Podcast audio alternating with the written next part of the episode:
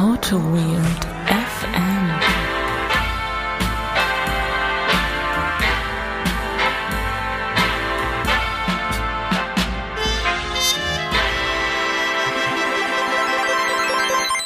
So, hier ist wieder euer Lieblingspodcast. Äh, mein Name ist Benedikt Ritter und ich bin auch heute wieder nicht allein. Ich habe auch wieder den guten Holger dabei. Hallo Holger. Ja, hallo Benedikt. Äh, du hast es wirklich gesagt, weil du wolltest doch das mit dem Lieblingspodcast, wolltest du doch? Ja, das Was ist jetzt äh, eventuell die offiziell anerkannte Auto-Weird-Ansage. Äh, müssen wir uns nochmal überlegen. Äh, wir sind aber heute nicht alleine hier. Wir haben nämlich heute uns ein sehr schönes Thema ausgesucht. Das Thema wird sein Open Source als Beruf und dazu haben wir uns einen Fachmann eingeladen. Äh, die geballte Kompetenz. Bei uns sitzt nämlich hier der Henning Ja, aber die, die, Treu. die Koryphäe wollte ich noch ergänzen. die Koryphäe Henning Treu. Hallo Henning. Hallo, ich freue mich sehr über die Einladung. Ja. Hi. Ähm, für alle da draußen, die den Henning nicht kennen, ich glaube zwar nicht, dass es da viele gibt, aber äh, dennoch möchte ich natürlich mal kurz was über den Henning erzählen, den Henning ein bisschen vorstellen. Der Henning ist eigentlich schon seit Ewigkeiten, macht der IT, 1999 äh, Fachinformatiker Systemintegration gelernt. Da gab es schon IT 1999.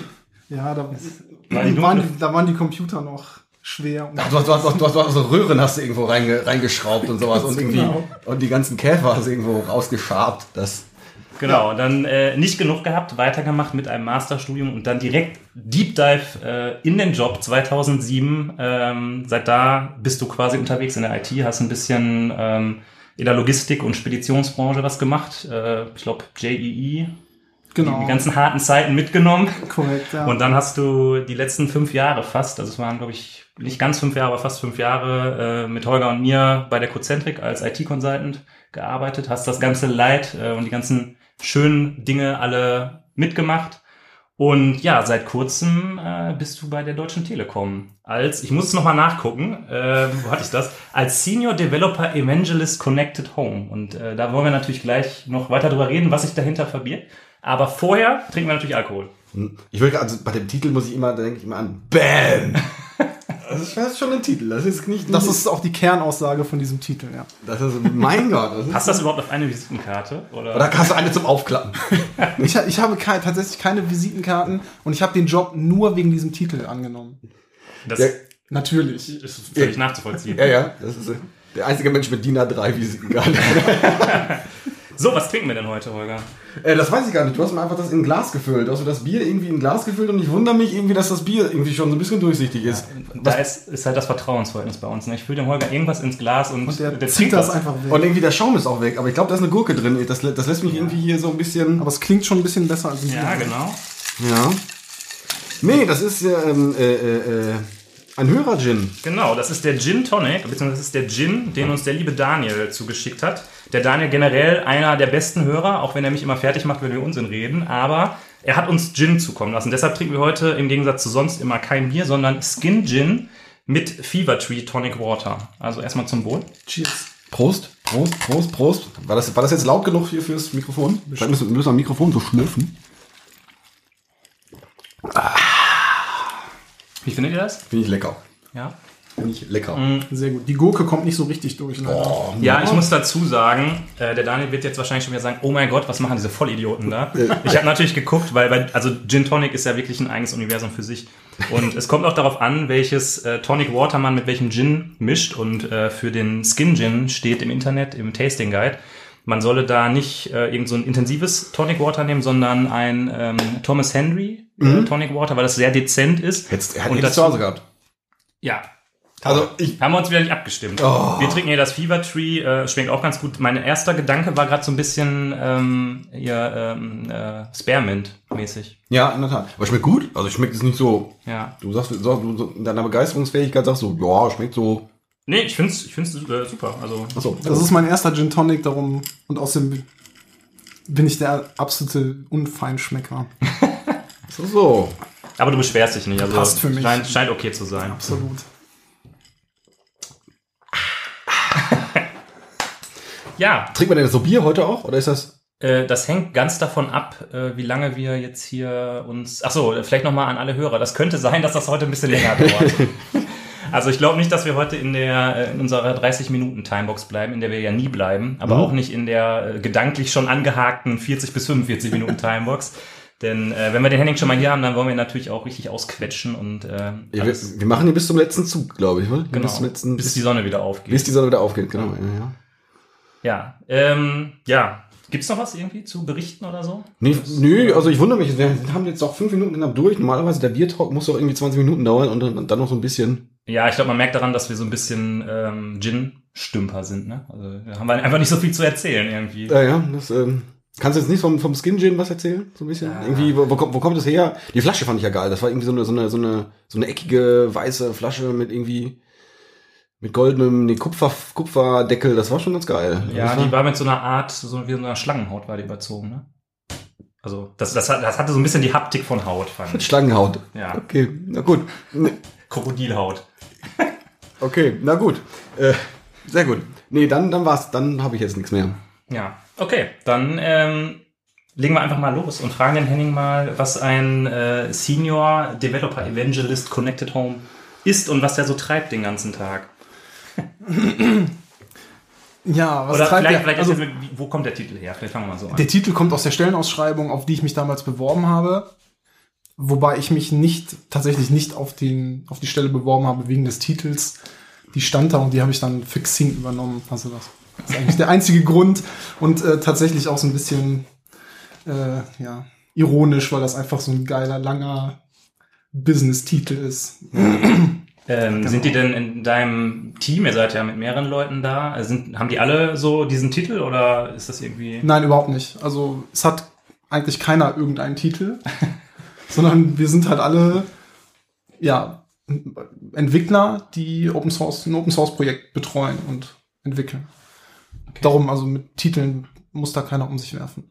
Wobei es natürlich äh, dadurch, dass es ein Konzern ist, schon einen Chef gibt und einen Chefchef und einen Chefchefchef. Du willst eine Linie. Es gibt eine Linienorganisation. ich habe, um GS zu sagen, keine Ahnung. Hm? Okay. Ich, ich weiß nur, dass wir im Team, wir sind so die untersten Knoten Ja. und darüber gibt's einen Mhm. großen Baum, der weit verzweigt und ja, irgendwann kommt auch mal ein Vorstand. Ah, Okay. Ja gut, also ähm, Ich kümmere mich, um echt zu sein, nicht so richtig drum. Ja, also es liegt dann irgendwie auf der Hand bei einer Organisation, die so viele Mitarbeiter hat, dass man da irgendwie sich überlegen muss, wie man das organisiert, ne? Und, Absolut, Äh, ja. Von daher. Also es ist wirklich, wir kennen uns ja von Cozentric und da von der von der Selbstorganisation, es ist tatsächlich einfach was anderes in so einem Riesenkonzern. Und da kann es nicht mehr so laufen. ja, in einem okay. Konzern, der, der so riesig ist, der so viele äh, Geschäftsfelder irgendwie bearbeitet und äh, auch ein anderes Geschäft hat, ähm, als, als wir im Consulting waren oder ihr halt im Consulting, macht was ganz anderes als die Telekom, die Produkte verkauft, die äh, irgendwie Telekommunikationsdienstleistungen und den ganzen, äh, das ganze Zeug am Hals hat. Ist einfach ein anderes Geschäft. Ja, aber ähm, hast du denn oder kommst du damit viel in Berührung mit dieser Konzernhaftigkeit in Anführungszeichen oder ist das dadurch, dass ihr so, äh, sag ich mal, so hippe Open Source Sachen macht, habt ihr damit irgendwie weniger am Hut? Teils, teils. An den Schnittstellen kommt man da immer mit äh, in Berührung. Also wenn es um Personalthemen geht oder keine Ahnung, ich konnte die ersten zwei Monate meine meine E-Mails nicht lesen. meine meine Telekom-E-Mail-Adresse, die gab's zwar, aber ich musste immer irgendwie an halt einen Windows-Konzernrechner von einem Kollegen, weil ich selber keinen hatte und auch keinen brauche. Ach so, das ist dann wahrscheinlich so irgendwie so ein Konzernnetzwerk oder woran? Ja, genau, also äh, basiert dann halt irgendwie alles auf deren Windows so, und okay. Microsoft-Zeug. Genau. Und wir haben aber zum Entwickeln, entwickeln eben auch andere Rechner, die mit der Konzerninfrastruktur nichts zu tun haben. Also die Ah. spielen da nicht mit. Und äh, inzwischen habe ich eine virtuelle Maschine oder so, so ein Remote-Desktop, mit Ja, dem ich das machen kann. okay. Moment, aber ihr- du kannst, also, du kannst E-Mails nur auf einem Windows-Rechner abrufen. Das ist halt, finde ich jetzt erstmal überraschend, oder? Ist, oder, oder habt, habt ihr euch da was eigenes ausgedacht? Ist das jetzt, Also ich, es gibt eben diese Tele Telekom-E-Mail-Adresse, die Okay. für hochoffizielle Ach so. äh, Geschichten funktioniert und die mit der komme ich nur Na mit gut. dem Windows-Client na gut, na gut. äh, komme ich da dran. Also es gibt nicht sowas wie ein IMAP, mit dem ich mich einfach von Ach außen so. anmelde. Ah, okay, okay. Äh, oder ein VPN, sowas gibt's nicht. Es gibt, so. es gibt einen Remote Desktop, immerhin. Hm? Also von überall auf der Welt komme ich mit, äh, mit einer Smartcard, Hm. USB-Reader und eben diesem, diesem äh, Remote Desktop an meine E-Mails. ja. Aber so einfach wie zum Beispiel bei Cocentric äh, mit äh, hier Google Geschäftsdiensten ist es nicht. okay. Aber gut, wir, wir haben natürlich auch Projekte, wo das, wo das halt auch auch ähnlich ist, weil, wo dann, Ja. wo dann, wo dann, wo man die Kunden-E-Mails auch äh, nicht ganz so einfach abrufen kann. Ich glaube, das ist halt immer der Fall, wenn man so eine zentralisierte IT hat. Ne? Also die machen das halt für die äh, so und so viel Prozent der Mitarbeiter, die bei denen das einfach funktionieren muss Ja, und die auch genau. nicht sich mit dieser ganzen Technik auseinandersetzen wollen. Das fühlt sich natürlich für den äh, das Entwicklerspielkind in uns fühlt sich das so ein bisschen einschränkend an. Aber ich kann das aus äh, Konzernen technischer Sicht völlig nachvollziehen, warum man das so macht. Aber bevor wir da jetzt so mega in diese Details einsteigen, vielleicht willst du uns noch ein bisschen mehr erzählen, was das überhaupt für eine Organisationseinheit ist oder für ein Team ist, wo du da arbeitest und wie das sich so ein bisschen äh, in die Telekom einbettet, worum es da geht. Ja, ähm, die Organisationseinheit heißt äh, im Moment Product Innovations, wenn ich mich nicht irre. Und äh, es, es ist wirklich eine, eine Einheit, die Innovationsthemen bearbeitet. Also es ist erstmal gar nicht äh, festgelegt auf irgendein Produkt, sondern ja, das sind Entwickler und äh, Manager und Menschen, die sich um die sich darum kümmern, innovative Themen zu entwickeln und dann äh, am besten zu einer Marktreife zu entwickeln. Und da gibt's natürlich irgendwie einen Übergang von, wir haben jetzt einen Prototypen oder wir haben irgendwas, was schon funktionieren kann, zu, das ist jetzt marktreif, das muss jetzt verkauft werden, bis hin zu, das ist jetzt im Markt und muss eben auch äh, über, ja, für 100.000 oder Millionen von Kunden skalieren und man muss Service also anbieten und Support und sowas. Ist, ist da Open Source, ist das da Konzept? Also ist, liegt, liegt das dem zugrunde? Oder ist das, ist das jetzt vielleicht in deinem Fall eher so, ähm, vielleicht eher Zufall, dass das, dass das, dass dein Produkt auf Open Source Software basiert? da habe ich noch nicht den hundertprozentigen Überblick.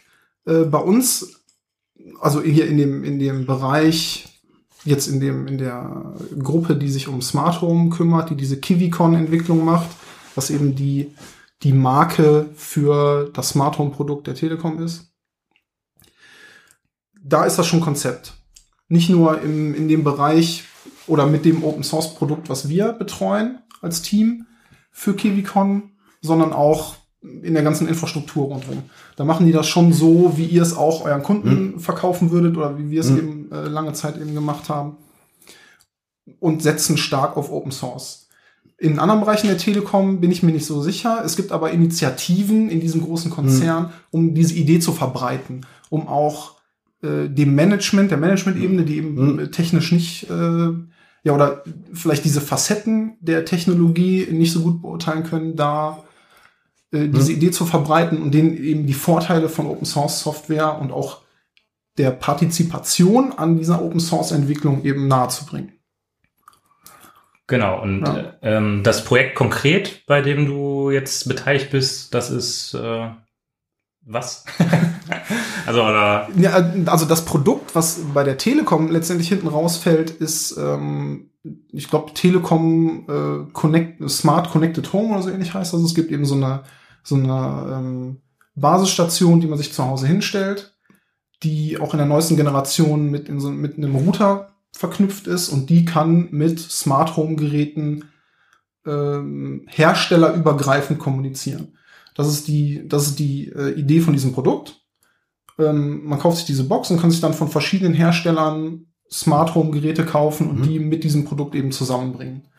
Und das Team, in dem ich arbeite, sind ähm, vier Leute bei der Telekom. Wir, Hm?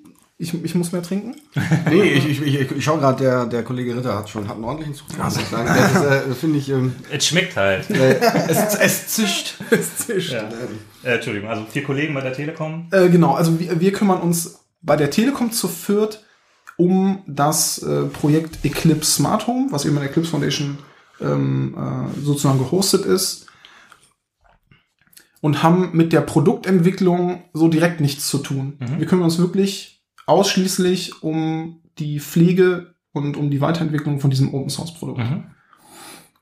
Genau. Und äh, Eclipse Smart Home ist eine Java OSGI Anwendung oder das sind äh, viele OSGI Bundles, die äh, zusammen eben auf solchen ja fast schon embedded Geräten, auf solchen äh, ja routerähnlichen Geräten laufen können. Mhm. Und äh, da gibt es tatsächlich, das ist tatsächlich spannend und sehr komplex, weil es ganz andere Anforderungen an die Software äh, gibt, als zum Beispiel ich sag jetzt mal, wir aus unseren Projekten ähm, beim Kunden kennen, wo zum Beispiel Speicherverbrauch und auch Rechenpower im Prinzip überhaupt keine Rolle spielen. Ja. Ne? Also wir haben immer so gesagt, ja, keine Ahnung, wenn wir irgendein Problem lösen müssen und es gibt eine Library, die das kann, dann nehmen wir die halt, Ja. wenn die lizenzmäßig passt. Ja. Ähm, bei uns ist es jetzt ein bisschen anders, weil wir Rücksicht darauf nehmen müssen, dass solche Embedded-Geräte wenig Speicher haben, wenig Rechenpower haben und dann tatsächlich sowas wie ein Upgrade auf, keine Ahnung, hier die Apache Commons Lang 3 tatsächlich ein Thema ist, wenn die Okay. 500 Kilobyte mehr auf die Waage legt. Ja. Ja. Ja, das So, und äh, vielleicht noch kurz zum Abschluss. Ähm, Eclipse Smart Home ist ein, ein Framework, was man als Basis benutzen kann, um eben diese ähm, ja, so eine integrierte Lösung zu bauen. Mhm. Und ähm, wie bist du damit so zum ersten Mal in Berührung gekommen? Mit diesem, also mit jetzt dem Eclipse äh, Smart Home Projekt? Mit Eclipse Smart Home bin ich durch OpenHub in Berührung gekommen. Das ist die, die Open, das Open Source Packaging von Eclipse Smart Home mit noch so ein bisschen Brimborium drumherum und sehr vielen äh, Add-ons, die, die es in Eclipse Smart Home aus Lizenzgründen nicht gibt. Mhm. Weil ähm, Eclipse Smart Home, wie schon gesagt, bei der Eclipse Foundation eben gehostet wird und alles, was in Eclipse Smart Home äh, ja, lebt an Code, ist eben IP-mäßig äh, von, von Eclipse Foundation Mhm. gecheckt. Also Intellectual Property mäßig äh, geprüft, dass das alles Genau. in Ordnung ist, was die Lizenzen angeht. Genau. Man kann sich eben dann als, äh, als Geschäftskunde von Eclipse Smart Home sozusagen oder als jemand, der das, äh, der das geschäftlich einsetzt, äh, darauf verlassen, dass einen keiner verklagt, weil man irgendwie Sourcen benutzt hat, die äh, leider IBM gehören. Ja. So und man seinen Laden dann dicht machen kann. Aber um nochmal auf OpenHub zurückzukommen, das ist eben die, äh, die Open Source Auskopplung von Eclipse Smart Home und das Open Source Bundling, was man einfach zu Hause auf seinem Raspberry Pi oder auf was auch immer für einen Rechner installieren kann, um damit sein Smart Home zu steuern. Auf einem Raspberry Pi? Krass. Ey? Ja, also auf der, auf der ersten Generation äh, war das noch nicht so, so empfehlenswert. Mhm. Aber inzwischen gibt's ja, glaube ich, einen dritten Mhm. und das läuft absolut cremig. Also der ist absolut schnell genug Okay. dafür. Ja, also äh, wer dem Henning bei Twitter folgt, der hat ja auch wahrscheinlich deinen Tweet gesehen, wo du der Siri gesagt hast, die soll den Weihnachtsbaum anschalten, ne? Habe ich den, das, so, sowas sage ich. Also Siri, ganz ehrlich, die ist einfach so, so dumm. die, die, also Alexa hat bei mir Siri komplett ersetzt. Okay. Die ist zwar äh, vom Prinzip her noch dümmer, aber es funktioniert einfach besser. Wir sind bei iTunes. Siri ist das Beste, was gibt. Ach so, Siri ist so gut. Siri, Siri ist wunderbar. Es gibt also Ich kaufe Wahrscheinlich habe ich mich gerade nur vertan. ja, Al- Alexa, bö, bö, bö, buh, Siri, yay. Nee, aber ähm, was ich damit sagen wollte, du ähm, machst das quasi auch als Hobby und versuchst da so ein bisschen bei dir zu Hause das alles zu tweeten, ne? Ja, so bin ich im Prinzip dahin gekommen. Wir haben äh, irgendwann vor ein paar Jahren unser Haus gekauft und kernsaniert und ich habe äh, in einem Anflug von Wahnsinn, ich weiß es nicht mehr genau, äh, da so ein bisschen Smart Home Technik verbaut. Mhm. Hauptsächlich wollte ich mich nicht darauf festlegen, welcher Schalter was macht. Und das fand ich irgendwie cool, dass man hinterher noch sagen kann, ach, ich programmiere es einfach um. Und äh, das hat sich tatsächlich in der Vergangenheit auch schon öfter als sehr vorteilhaft er erwiesen. Und naja, so über die Zeit habe ich eben verschiedene Smart Home Lösungen, alles Open Source Sachen ausprobiert. Und äh, mir hatte schon damals immer was gefehlt, was in Java entwickelt ist. Mhm. Weil die Sachen, die ich ausprobiert habe, waren dann irgendwie Perl oder keine Ahnung, also Sachen. Oh. Ja, also einfach Sprachen, mit denen ich mich nicht auskenne und auch in meiner Freizeit äh, gar nicht so die Energie reinstecken wollte, äh, da Know-how aufzubauen, weil das, was ich machen wollte in meinem Smart Home, damit auch funktioniert hat. Ja.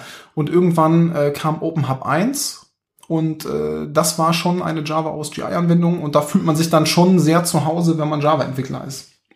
Genau, und äh, bin dann da geblieben und habe dann ähm, ja mich da so ein bisschen äh, rumgetrieben, könnte man sagen. Zum Beispiel als ähm, Apple mit Siri und HomeKit eben selber so ein Framework für Smart Home äh, Anwendungen rausgebracht hat, mh, hat das jemand portiert auf äh, Node.js und damit habe ich dann so eine Bridge für OpenHub Mhm. äh, entwickelt, so dass man alle Geräte, die OpenHub verwaltet, Mhm. expo äh, exponieren kann, so dass man die mit Siri eben steuern kann.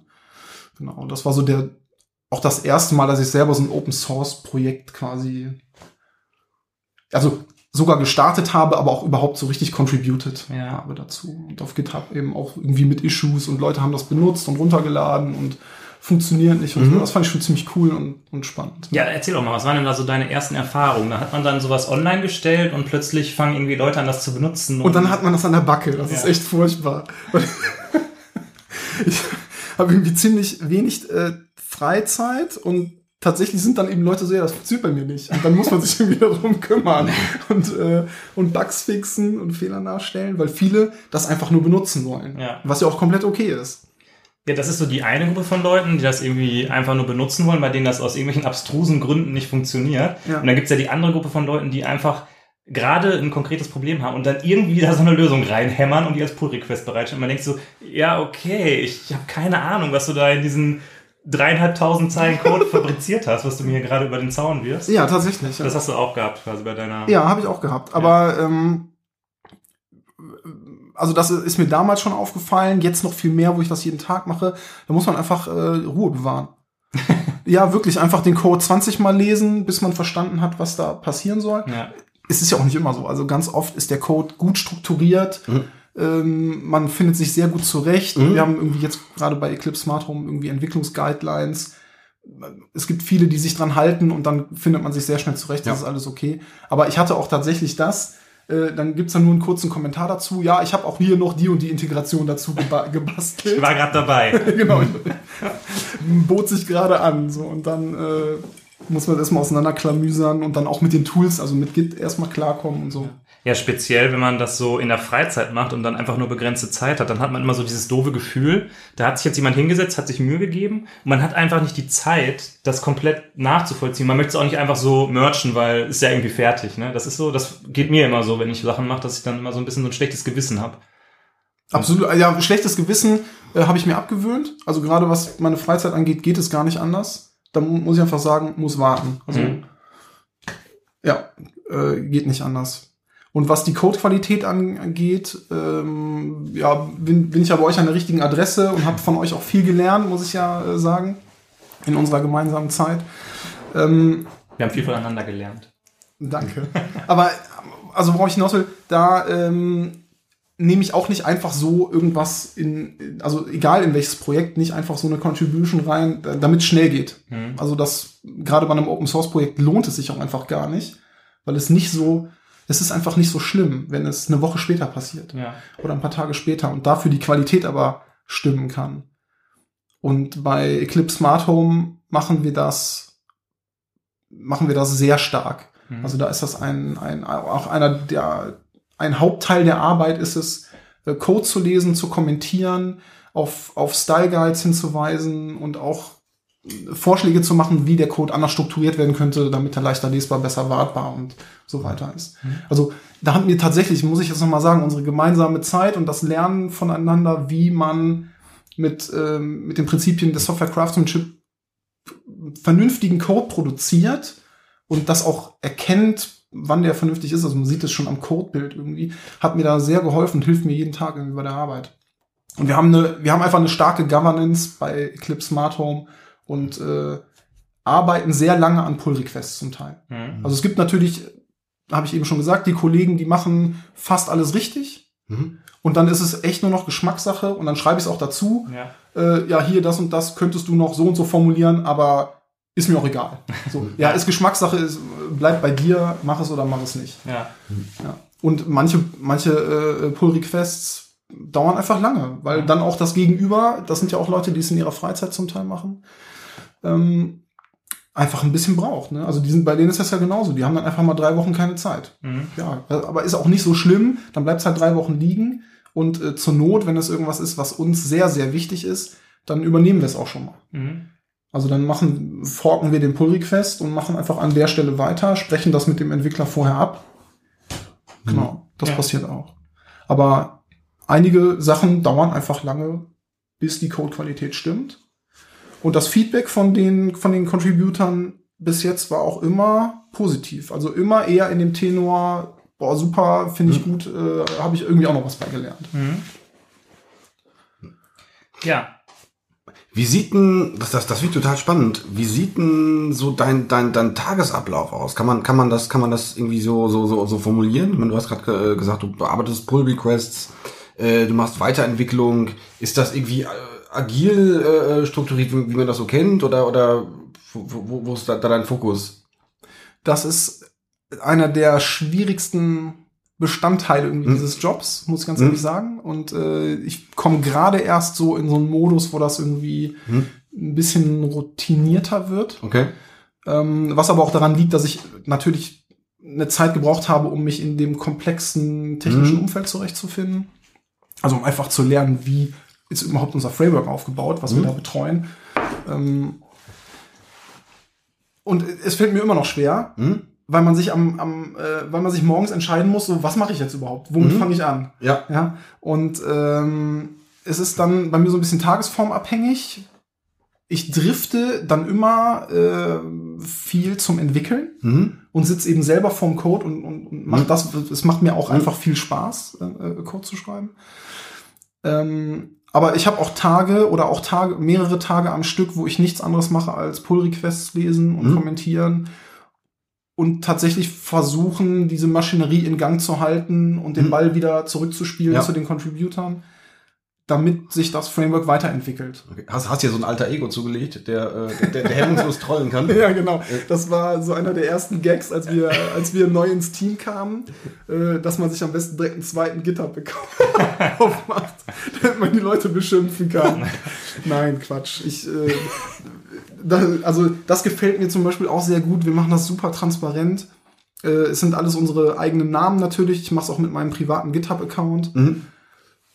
Ja, so, so soll es auch sein. Es Mhm. muss ja ein gepflegter Umgang sein. Ne? Also man will irgendwie auf Augenhöhe miteinander reden. Mhm. Also, und äh, hier mal echt Kudos an die, an die Eclipse Smart Home Community, auch an die Open Hub Leute, äh, wo es auch noch Foren gibt, wo viel diskutiert wird. Da wird immer konstruktiv, also da wird immer zu 95, 99 Prozent konstruktiv diskutiert und wird sich geholfen.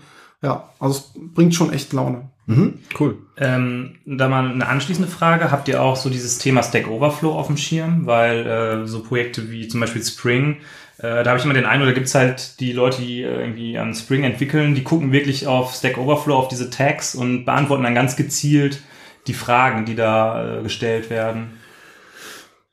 Ich würde nicht unbedingt, also ich würde einfach die beiden, unsere beiden, Fra die beiden Frameworks, Spring und Eclipse Smart Home, glaube ich, nicht in einem Atemzug nennen.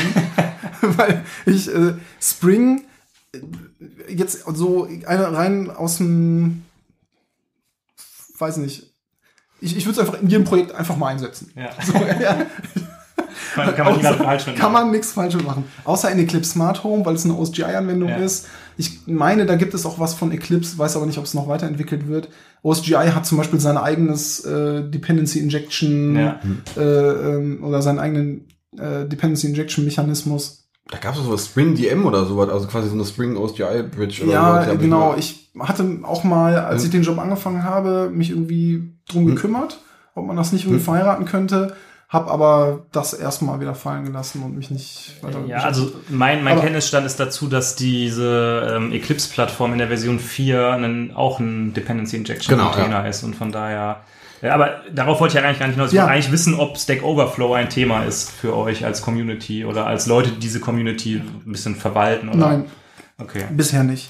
Wir haben, es gibt ein Eclipse, Eclipse Smart Home Forum, wo wir versuchen, die Leute hinzulotsen, wenn es wirklich Framework-spezifische Fragen sind. Mhm. Viele schlagen auch von alleine da auf und manche schlagen von, von, von ihrer Open Hub-Aktivität her da auf und wir verweisen die ans Open Hub Forum. Aber ähm, ja, einfach so intensiv, das, darauf wollte ich eigentlich auch hinaus, so intensiv wie ein Spring Framework, was du einfach überall einsetzen kannst, wird Eclipse Smart Home nicht eingesetzt. Mhm, okay. Das ist, es ist ja schon, äh, selbst wenn Smart Home irgendwie äh, ja im Moment durchs Dorf getrieben wird und ein riesen Thema und ein Buzzword ist, ist es trotzdem für Leute, die es professionell einsetzen, eine Nische. Ja. So viele Mhm. gibt es einfach nicht, die so eine so eine Smart Home Appliance, so, so, ein, äh, so eine Kiste, die man sich zu Hause hinstellt, eben bauen. Ja. Hm. Okay.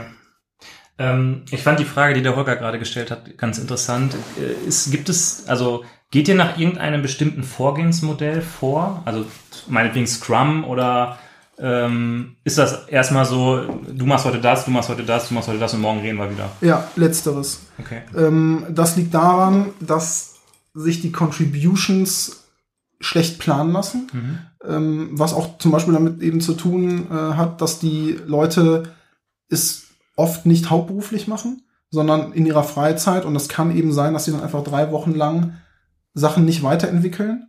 Also kann man es sehr schlecht planen. Wir haben ähm, eine eigene grobe Roadmap mit, mit größeren Themen, die so im, wirklich im Kern des Frameworks passieren, die wir dann selber bearbeiten wollen. Aber das passiert dann auch eher so drumrum um diese Community-Pflege. Mhm. Und Ah, okay. Community-Pflege bedeutet dann ja auch, keine Ahnung, Build-Server muss laufen und bei Eclipse äh, gibt es eben diesen IP-Prozess, wo man ähm, wo man Libraries, die neu dazukommen oder größere Pull-Requests anmelden muss, damit die eben geprüft werden, ob man die ähm, aufnehmen darf. Also es gibt eben noch einen ganzen Strauß an Themen um diese eigentliche Kernentwicklungs- und äh, GitHub-Contributor-Betreuungsaufgabe drumrum,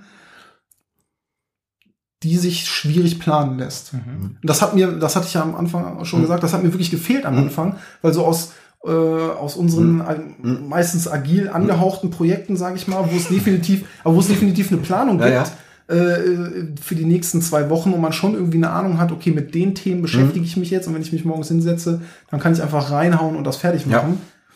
Äh, das ist da nicht unbedingt der Fall. Ja, nee, also die die Frage zielt letztendlich auch äh, so ein bisschen noch, noch ein Stückchen weiter. Also ähm, äh, letztendlich äh, so Zielmessung, er Ergebnisse, Releases oder sowas. Also ich meine, Ecl- Eclipse hat ja sowas, also zumindest hatte das früher so eine Release-Train, dass die irgendwie einmal im Jahr getaktet ähm, das Release X rauskam und dann musste, mussten alle Projekte springen und fertig sein. Ja, ich glaube aber, es hängt eher an den Projekten, die wirklich mit der Plattform an sich was zu tun haben. Also alles, was jetzt irgendwie so IDE-mäßig ist. Es da ist, ja- da ist relativ viel mit dabei. Echt? Da ist relativ viel mit dabei. Also ich glaube fast auch, dass. Also wir sind es nicht, Okay. kann ich dir schon sagen. Ja. Wir sind im Moment mit äh, Eclipse Smart Home bei 09 090 ist, glaube ich, released. Mhm. Als, und somit sind wir noch ein Incubu Incubator-Projekt, weil wir die 1.0 eben noch nicht haben. Ja.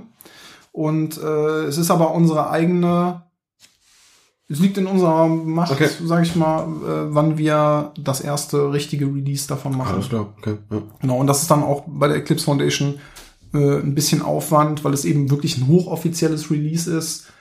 Äh, ich weiß nicht, habt ihr diese Grafik gesehen, die bei Twitter war? Ähm, welche Projekte APIs brechen? Ja. Und, und Eclipse äh, ist dafür bekannt, dass die API niemals gebrochen wird. Das Ja. heißt, das sollte schon wirklich Stimmt, da äh, war da, eine wasserdichte Geschichte sein. da hatte ich letztens davon erzählt. Ich war auf der JS-Conf in Berlin, also JavaScript, Bla-Konferenz. Ja. Da gab es auch so einen, so, einen, so einen Vortrag über irgendeine Studie.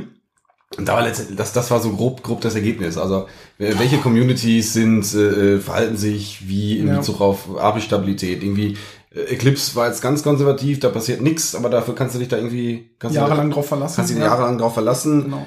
Das andere Ende war jetzt Node.js, was genauso stabil und äh, wo man sich genauso drauf verlassen kann. Äh, nicht. Und äh, Dass sich die API ändert. dass sie, genau, dass da irgendwie, äh, ich glaube in der Mitte so irgendwie äh, so die, ähm, äh, die goldene Mitte hat irgendwie, macht, macht R, R, diese so, Statistik ja, Äh, äh, Plattform. Die, sind, die haben da wohl irgendwie so, einen- so, einen- so einen ganz guten Mittelweg aus Gründen gefunden. Okay. Und äh, ja, das fand ich ganz spannend. Ähm, ja. Ja, ja. ja, ja, ja, ja also, Punkt, wir, Punkt. wir müssen auf jeden Fall da nicht mitziehen. Wäre mir, wär mir auf jeden Fall neu. Okay, aber du meintest gerade, du hast doch irgendwie ein Node.js-Projekt irgendwie jetzt äh, als als als äh, Bridge-Lösung, hast du doch gerade erwähnt, dass du dass du irgendwie äh, Genau, das ist so mein privates so, nebenbei. Und ich habe schon, äh, äh, muss ich gestehen, Ewigkeiten nichts daran getan. und hast du es mal letztens ausgecheckt oder so, dass das wird, wird auf gar keinen Fall mehr funktionieren. Doch, es gibt tatsächlich, das, funktioniert das mit Jahren? Es gibt, nein, es funktioniert nicht mit Jahren. Oh Mit Gott. Bauer vielleicht noch? Er hat bestimmt eine Package-Log-Datei. Das Ah, kann nicht stimmt. schief gehen. Äh, hab ich, nicht. ich hatte mal eine Package-Log-Datei, aber ich fand es irgendwie scheiße. Es gibt eine Package-JSON und es funktioniert, glaube ich, noch. Ah, okay, okay. Also ich will jetzt nicht diesen Nebenkriegsschauplatz aufmachen. Die Leute werden auch wieder sagen, dass wir keine Ahnung haben, wovon wir reden. Aber diese Package-Log-Dateien, ich check's einfach nicht. Weil wenn du mit mehreren Leuten irgendwie PRs machst und Ja. mehrere Leuten fügen Abhängigkeiten hinzu, Ja. dann versucht die AG total smart zu sein und Ja. mercht irgendwie diesen ganzen Wahnsinn wieder in diese eine Datei zusammen. Danach ist einfach alles kaputt. Ich habe es Gott sei Dank noch nie mit mehreren Leuten gleichzeitig. Oder da habe ich es falsch gemacht und nicht verstanden. Und, und, und, und danach ist alles kaputt. Darf ich dich bei Bedarf mal zitieren? Und, Ja. und danach ist einfach alles kaputt. Ja. Ja. Ist das nicht immer so, wie man JavaScript macht? Nein. Wir haben ta- tatsächlich auch ein JavaScript-Projekt im Projekt. Ähm, es gibt ein UI für ESH, das so als Administrations-UI gedacht ist. Und das ist eine AngularJS 1. Schlag mich tot Anwendung. Die, der, der Pfad zur Migration ist hart und steinig, kann ich euch sagen. Okay. Da es eben kein, äh, eben kein Java-Code ist, ähm, wurde es auch war Eher da, stiefmütterlich behandelt. ich mein, die, die Governance auf dem JavaScript-Teil war nicht ganz so stark wie auf dem Java-Teil. Und äh, ich habe es jetzt so ein bisschen, ähm, äh, eigentlich könnte man sagen, ich habe es aufs Auge gedrückt bekommen, weil ich irgendwie gesagt habe, ich mache ganz gerne auch JavaScript. Und dann direkt so, juhu, hier, hasse, kümmere dich drum. Und deine erste Aufgabe war wahrscheinlich, einen OSGI-Container Richtung JavaScript zu portieren, damit der ganze Scheiß da auch mal so ein bisschen modularer funktioniert. Nicht ganz, aber was ich heute gelesen habe, da ist, jetzt gehen wir unsere Gäste hier nicht so hart an. nein, ist, Der was kommt ich, nicht mehr wieder so. was ich, was ich heute äh, irgendwo gelesen habe, ist, dass es jetzt eine, ähm, eine Python-Bridge gibt, so dass ich ähm, OSGI-Services in Python konsumieren kann Okay. oder auch in Python anbieten und dann in Java konsumieren. Okay. Ja. Wow. Ja. Okay, aber äh, vielleicht erzählst du noch mal ein bisschen äh, über das UI, also AngularJS und irgendwie hat es dich dann getroffen und ähm, Genau, mich hat's getroffen und es, äh, es ist schon eher äh, quasi eine Legacy-Anwendung, komplett vom Code und von den Bibliotheken. Ähm, und äh, ich versuche gerade so ein bisschen das Richtung Angular, also Richtung Library Upgrade äh, äh, zu bringen. Wobei das noch ein steiniger Weg ist. Also es gibt äh, fast keine Direktiven, ähm, die der Code und das, die, die, das HTML äh, ist in äh, wenigen Dateien nur aufgeteilt, die entsprechend lang und komplex sind. Wie groß sind die Controller? gibt es Controller. Achso. Äh, ja, es, na, ja, es gibt Controller, aber äh, Es gibt einen Controller. Der Application Controller. ist schon, schon tatsächlich auch mehrere, aber dann so alle in einer Datei und Datei dann zweieinhalbtausend Zeilen und auch die Zuständigkeiten der Controller sind nicht immer so klar, wie sie sein könnten. Aber Also- da ist doch bestimmt dann 100% Testabdeckung, oder? Das ist alles. Es gibt drei, drei Testdateien, ja, die, die so ein paar von den Services und Controllern testen. Aber wie gesagt, also harter, steiniger Weg ähm, ist aber tatsächlich eins meiner Fernziele, das mal so zu strukturieren, dass man es upgraden kann. das ist voll geil. Der kann hier total über sein Projekt ablästern, weil ja eh sowieso so alles öffentlich ist und das jeder sehen kann. Das ist auch sehr geil in der Bahn. Ich fahre ja, ähm, mein Team sitzt eben nicht hier, wo ich wohne. Das heißt, ich fahre einmal in der Woche ähm, zum, ins Büro und eben alle mal ähm, äh, richtig sehen und mal richtig quatschen. Und bin dann länger mit der Bahn unterwegs und in der Bahn kann ich super arbeiten, weil irgendwie, ja, geht ja eh nur, also gibt eh nichts zu sehen, also äh, kann ich da schon mal schön äh, anderthalb Stunden auf der Hinfahrt und auf der Rückfahrt ein bisschen coden. Und dann auch mal so Themen wie zum Beispiel äh, Refactorings in dem JavaScript-Zeug und so mache ich da ganz gerne. Und ich sitze halt da, Bildschirm komplett hell, irgendwie alles offen und neben mir sitzen so die Business-Leute, die nach Frankfurt fahren mit ihren Sichtschutzfolien. Man darf alles nicht sehen und ich denke mir nur so, hey, Open Source Projekt. Ja. Nee, aber da sagst du gerade noch was. Ähm, Thema, Thema Homeoffice. Wie, wie, wie klappt das für dich? Also für mich wird sowas also wahrscheinlich null klappen. Also, Homeoffice und vor allen Dingen auch so Kommunikation mit dem Team. Ähm, also Homeoffice klappt für mich sehr, sehr gut. Das wusste ich aber schon vorher, weil ich in der Studienzeit und auch, äh, ja, also auch vorher schon viel zu Hause gearbeitet habe. Ich kann mich sehr gut motivieren, einfach weil die Arbeit Bock bringt. Das ist äh, überhaupt kein Problem. Ich habe äh, mehrere Plätze zu Hause, wo ich mich hinsetzen kann, irgendwie unterm Dach. Und wenn es zu warm wird, gehe ich in den Keller. Und ansonsten ins Atrium. die, nein, aber wenn die, Die Familie, Bibliothek. wenn die Familie, wenn die Familie nicht da ist, direkt neben den Kühlschrank, also Ja. damit komme ich super klar. Das äh, motiviert auch echt, weil einfach so diese Fahrzeit fällt Mhm. weg, natürlich. Ne? Wenn ich den Griffel fallen lasse, kann ich direkt äh, irgendwie zur Familie und Mhm. ähm, mach da wieder mit. Die Kommunikation mit dem Team klappt auch super. In, insofern, als dass wir einfach viel chatten. Mhm.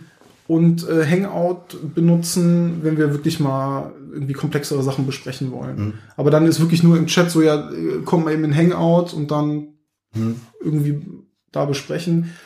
Ansonsten, da wir eben keinen Scrum-Prozess haben, da Mhm. wir nicht so intensiv zusammen an einem Thema entwickeln, ist es gar, ist es auch gar nicht so wichtig, wie es jetzt zum Beispiel Okay. in den Teams, wo ihr unterwegs seid, Mhm. weiß ich ja selber, da, da würde es gar nicht so gut funktionieren. Also da muss man irgendwie nebeneinander sitzen, da ist auch Pair-Programming irgendwie eigentlich Pflicht bei, äh, bei Sachen, die fertig werden müssen, weil es ja letztendlich wirklich schneller geht äh, und man, und man äh, sich Arbeit spart. Ähm, das ist bei uns nicht so relevant. Ja, aber Also- ihr habt ja quasi dann trotzdem diesen äh, Review-Prozess über die Pull Request. Ne? Also es, sind, es gibt niemanden, der einfach direkt auf Master committet oder Nein, okay. in, also noch nicht mal die äh, Committer. Mhm. Ja, also es macht keiner. Es gibt, also wenn es ein, wenn der fix ein Einzeiler ist oder eine Doku, dann mercht ein Committer seinen PR auch mal selber. Mhm. Aber niemals direkt auf Master, immer über ein PR. Mhm. Ähm, das ist der eine Punkt. Selbst wenn ich äh, dann Code abgebe, weiß ich genau, da gucken noch mindestens zwei andere drauf, weil Mhm. auch die anderen Contributor äh, dann irgendwie ihre Fach, ihre, ihre Themen haben, wo die ähm, Mhm. eben Code-Reviews machen. Und ähm, ja, wenn es eben um, ich weiß nicht, so, so strukturelle Diskussionen irgendwie geht, wie bauen wir jetzt den Kern um oder ähm, äh, wie gehen wir besondere Themen an, dann machen wir es entweder, wenn wir uns da treffen Mhm. oder äh, tatsächlich irgendwie im Hangout per Videocall. Und das funktioniert echt gut. Ja, cool. Ich habe da letztens noch mit einem Kollegen drüber gequatscht, der ist irgendwie, äh, der bei uns irgendwie diese, diese Herausforderung auch hat. Und der meinte sowas, ja, wir haben, wir haben die ganze Zeit Teamspeak am Laufen. Mhm. Also wir haben quasi den ganzen Tag äh, Knopf im Ohr und äh, äh, alle sitzen verteilt und die reden die ganze Zeit. Und Ja, ich hatte auch mit ihm gesprochen, ne, mit Nils. Nils, genau, ja, Ja. genau. ähm, weil er ja viele Nearshore-Kollegen Mhm. hat, Mhm. aber die arbeiten eben auch sehr intensiv Mhm. an einem Produkt mit einem Backlog Mhm. und mit einem Sprint, was irgendwie fertig werden muss. Mhm. Da kann ich mir auch nicht anders vorstellen, Mhm. als dass du einfach in den, in den Teamspeak-Chat reinlaberst und Mhm. Dann Ja. dich irgendeiner hört und auch Mhm. antwortet. Ja. Ne? Und ansonsten hältst halt deine Klappe und Mhm. machst deine Arbeit. Aber äh, vermisst man das nicht manchmal so, ähm, also dass du zu Hause gut arbeiten kannst, okay, das wäre jetzt bei mir nicht so. Ich habe es ganz gern, dass ich so diese Geschäftigkeit vom Büro irgendwie hab. Mhm. Äh, was mir, glaube ich, aber wirklich fehlen würde, wäre so einfach in die Kaffeeküche zu gehen und dann irgendeinen zu treffen, der Mhm. wieder irgendeine lustige Geschichte erzählt. Ja. Ähm, oder ist das so ein Ausgleich, dass man halt immer dann irgendwie die Hangouts hat und Slack hat und so?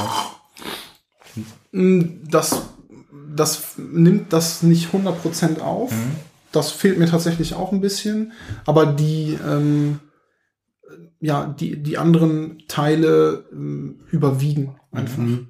Ne, Also ich, ich äh, bin dann schon froh, dass ich einmal die Woche bei den Kollegen bin und auch äh, das, das, das äh, Produktentwicklungsteam sitzt auch um uns rum. Ja. Also mit denen haben wir dann auch irgendwie Austausch und es gibt auch natürlich äh, Ideen, die, äh, die die Telekom da in der Produktentwicklung braucht Mhm. oder vom Framework erwartet, die äh, dann sehr eng mit uns abgestimmt werden. Und auch dieses Produktteam macht Contributions äh, zu Eclipse Smart Home.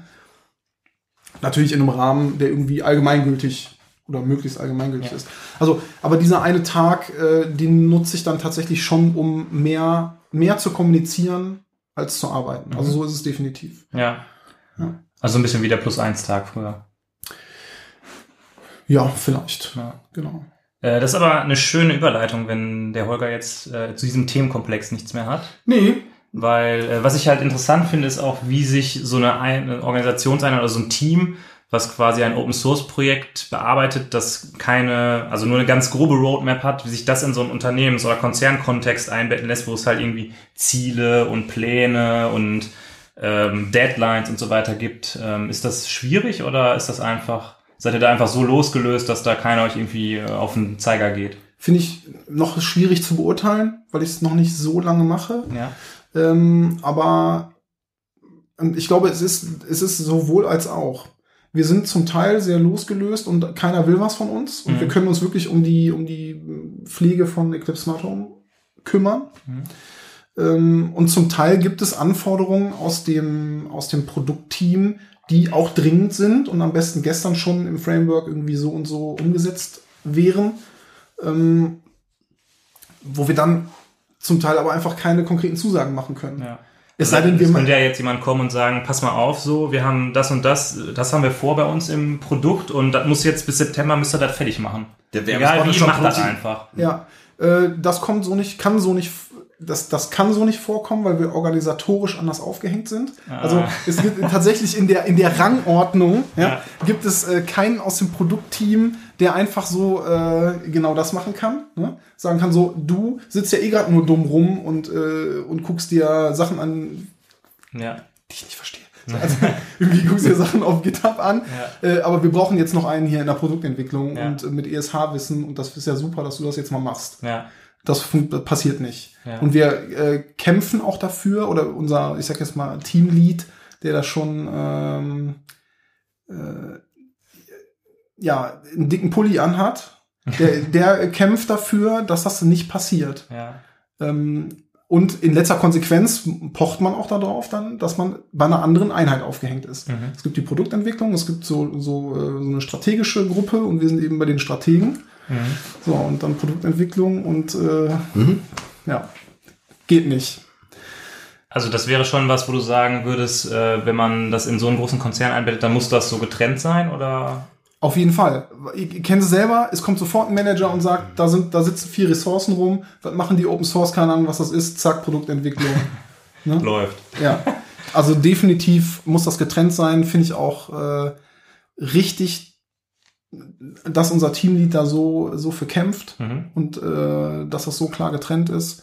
Und wir versuchen natürlich da den, den äh, Kollegen aus der Produktentwicklung entgegenzukommen und bestimmte Sachen, die so in das Kern-Framework reinfallen und die die brauchen und die wir sowieso auch da drin sehen und, und äh, vorhaben zu entwickeln, dann auch zum Beispiel selber in die Hand zu nehmen. Mhm. Und ähm, ist jetzt gerade ganz aktuell äh, ne, ein Pull-Request von, von einem Contributor, den ich in Absprache jetzt weiterführe, weil er gerade keine Zeit hat, das weiterzutreiben, aber das Produktteam das gerne in absehbarer Zeit benutzen würde. Mhm.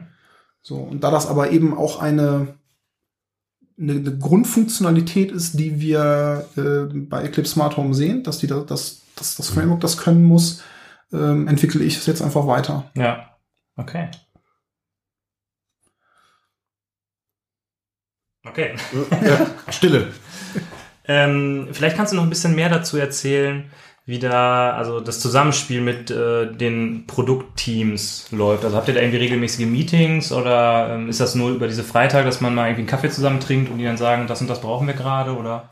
Es gibt äh, von den Produktteams alle, die äh, tatsächlich in Sprintzyklen entwickeln, alle zwei Wochen ein Sprint-Review, Mhm. wo jedes Team, jedes Entwicklungsteam ähm, aus dem Produktbereich die Ergebnisse präsentiert. Mhm. Allen Teams, also es ist ein sehr großes Meeting, sehr Mhm. einfach alle Entwickler und, äh, und auch das Management ist dann dabei. Und äh, Zwei Tage lang. Ja, ist schon ein, ein halber Vormittag, also gehen schon zwei, zweieinhalb Stunden locker. Naja, ich sag mal so, drauf. wenn, wenn die Leute, wenn klar ist, dass die anderen Leute alle nur Beobachter sind und da keine Aktien drin haben, dann kann man ja auch Gott weiß wen einladen zu einem Review. Aber es ist halt immer die Frage, ob man das so moderiert kriegt, dass dann auch alle sich dran halten. Ne? Ja, es ist äh, tatsächlich hauptsächlich eine Veranstaltung für die noch, doch auch für die Stakeholder natürlich und auch das Management kommen dann eben auch so die High-Level-Fragen, keine Ahnung, wie viel Prozent ist äh, die und der, der und der Task abgeschlossen, könnt ihr das schon irgendwie sagen. Aber es ist auch eine Veranstaltung für die Entwickler, damit die Teams untereinander eben äh, techniklastigere Themen teilen. Und aus dem Grund ist äh, das Open Source Eclipse Smart Home Team eben auch dabei, ähm, so dass wir Veränderungen im Framework schon vorab da mitteilen können und Pläne. Wir möchten uns jetzt um die, Mhm. die Themen kümmern und ihr könnt jetzt Eingaben dazu machen. Und wir haben hier, keine Ahnung, ein Issue auf GitHub. Eingaben. Ja, also ne, Ja, ja, könnt ihr ja. eure Ideen, eure Wünsche irgendwie äußern.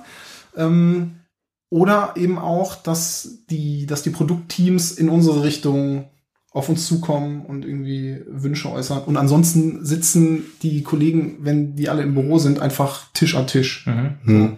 Also wird auch einfach so darüber gesprochen. Ah ja, okay. Ja, aber es ist eine enge Abstimmung, definitiv. Die, die, äh, die Governance auf dem Projekt, die Committer kommen, da kommen zwei von der Telekom, die anderen von eben anderen Firmen, oder sind eben andere, andere äh, Leute. so dass das nicht zu telekomlastig wird. Mhm. Das ist Das auch ist- immer wichtig. Das ist natürlich eine Gefahr, also besonders jetzt mit vier Vollzeitkräften, die von der Telekom bezahlt werden auf diesem Projekt. Ähm, darum ein- noch ein Grund, warum diese Trennung so gut ist und so wichtig, ähm, dass wir das Framework auch verteidigen können vor diesem Produktteam. Mhm. Weil die natürlich gerne mal einfach so eine Lösung hätten für ihr Problem. es ist ja. Ja. auch völlig legitim. Ja. Ne? Und aus Framework-Sicht äh, musst du dann häufig argumentieren, wenn wir die Lösung so nehmen oder so einbauen, dann haben wir die an der Backe, aber wir können durch die äh, Generalisierung, die dieses Framework bringen soll, überhaupt nicht gewährleisten, dass die immer funktioniert. Mhm. Also können wir es nicht einbauen. Also baut es euch bitte selber. Hm? Ne? Also ist ja OSGI, wir, wir können Einstiegspunkte irgendwie einbauen ins Framework und dann baut euch bitte ein Bundle, was das eben so erfüllt, wie ihr es gerne hättet. Mhm. So äh, ist da die, die Diskussionslage irgendwie. Da würde ich jetzt gerne noch mal kurz äh, die Schleife zurückdrehen zur Organisation des, des Projekts, also von ähm, äh, ESH an sich. Ähm, da gibt's ja jetzt auch Committer von anderen Organisationen. Gibt's da irgendwie sowas, dass man sich mal irgendwie abstimmt in einem Hangout oder dass da irgendwie im Jahr so ein, so ein Treffen gibt oder sowas? Oder wie läuft das? Kann ich auch noch nicht genau sagen. Geht mir tatsächlich aber auch schon länger im Kopf rum die Frage. Ähm, einfach aus Interesse, die Persönlichkeiten kennenzulernen. Ja. Also man liest die auf GitHub und es sind zum Teil einfach sehr, ja, natürlich techniklastige äh, Gespräche. Ähm, aber es sind natürlich irgendwie alles interessante Leute, alles Mhm. interessante Persönlichkeiten. Und aus dem Grund wäre es spannend, die mal zu treffen. Ähm, aber ich denke, EclipseCon Europe ist dieses Jahr irgendwo im Süden in Deutschland. Ludwigsburg. Ludwigsburg. Ja. Äh, da werden wir auch, ich glaube, ein IoT-Day Mhm. gibt es und wir werden auch, glaube ich, eine Open Hub-Veranstaltung äh, vor an, an dem Sonntag davor machen. Ähm, ist aber in der Plan, also ist in der Planung, gibt Mhm. noch nichts Konkretes. Und da bist du dann auch dabei? Mit dem Da bin ich auch dabei, genau. Cool. Und da, ich weiß nicht, ob alle jetzt von uns Vieren dann da sind, aber ich bin auf jeden Fall da.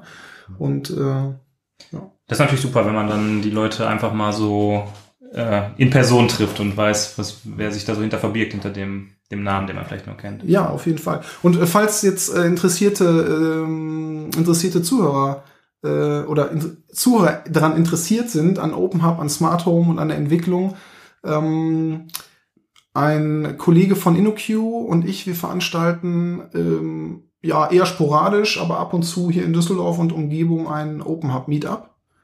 Findet man auch auf der Meetup-Plattform. Mhm. Wenn ich das hier, darf ich das hier so? Ja, ja, klar. Wir, wir verlinken das auch gerne in den Shownotes. Also Ah, okay. gibst du uns einfach den Link, dann packen wir das äh, damit rein. Äh, die Shownotes guckt sich zwar eh nie einer an, aber ihr findet den Link da. Und einfach oder Google Open Hub Meetup Düsseldorf, bam, dann findet man das. Und äh, das, das ist auch lustig. Also wir treffen uns wirklich, äh, weiß nicht, drei, alle drei, vier Monate, also eher in größeren Abständen, sind aber immer mindestens 10, 12 Leute da. Und wir haben schon ein großes Backlog an Themen, was noch bearbeitet werden muss. Gibt schon einen nächsten Termin? Leider noch nicht.